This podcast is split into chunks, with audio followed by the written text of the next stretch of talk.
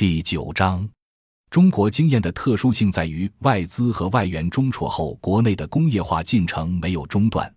中国的近代工业化进程，从十九世纪七十年代的洋务运动至二十一世纪的融入全球经济一体化，都深受国际地缘政治格局的影响。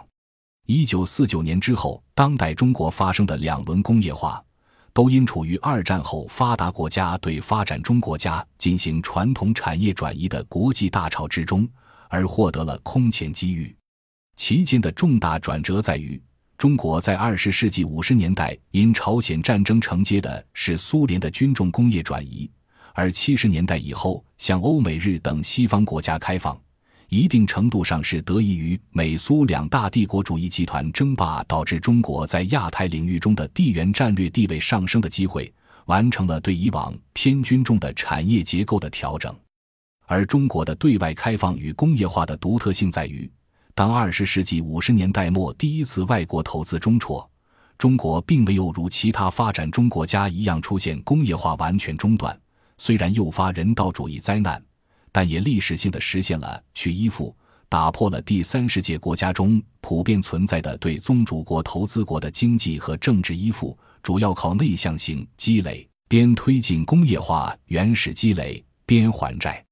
这就是六十年代的艰苦奋斗。由此，本书对中国的发展经验的研究，就多了一个更为深刻的思考角度。既然中国也同样发生过多次严重的经济危机。何以能在危机发生时避免了各种政治或社会问题的集中或连锁爆发，而免于堕入发展陷阱？尽管在世界大势上，西方与东方的判断异曲同工，像沃勒斯坦这样的西方学者关于核心、半边缘、边缘国家之间成本收益分配的理论解释，和东方世界的毛泽东六七十年代所做的三个世界的判断，在本质上基本相同。都是对发达国家可以借由主导制度建构而向发展中国家转嫁制度成本这个规律的实事求是的描述和概括。不过，在一任又一任的东方政治家的政治实践中，有一个要点很少被西方主流学者纳入研究视野，那就是中国如何依托国内的二元结构，因城乡差别而客观上形成的城乡二元结构。来为弱化经济周期性波动而向农村转移危机成本，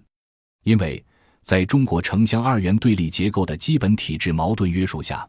城乡不同利益主体各有自己难念的经，都需要在政府中有自己的利益代表。只不过，任何在资本极度稀缺条件下追求工业化的后发国家，都不得不采行事实上的新资本政策。长期以来。产业资本集中的城市利益代表在政府决策中的影响力，远大于乡村。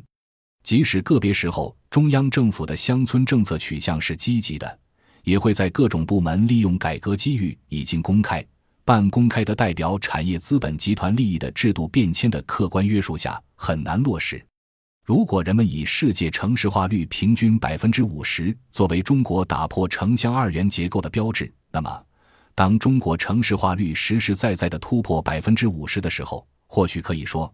这就是不能再依靠城乡二元结构的基本体制条件，向乡土社会转嫁城市资本经济危机代价的标志，表明中国此后的城市危机只能爆发在城市，并且危机代价也集中在城市。硬着陆诚然，人们无论多么伟大的政治家、深邃的思想家，对于客观规律的认识和把握。只能是在实事求是的认识论原则下，随着经验教训的不断增加而逐步深入。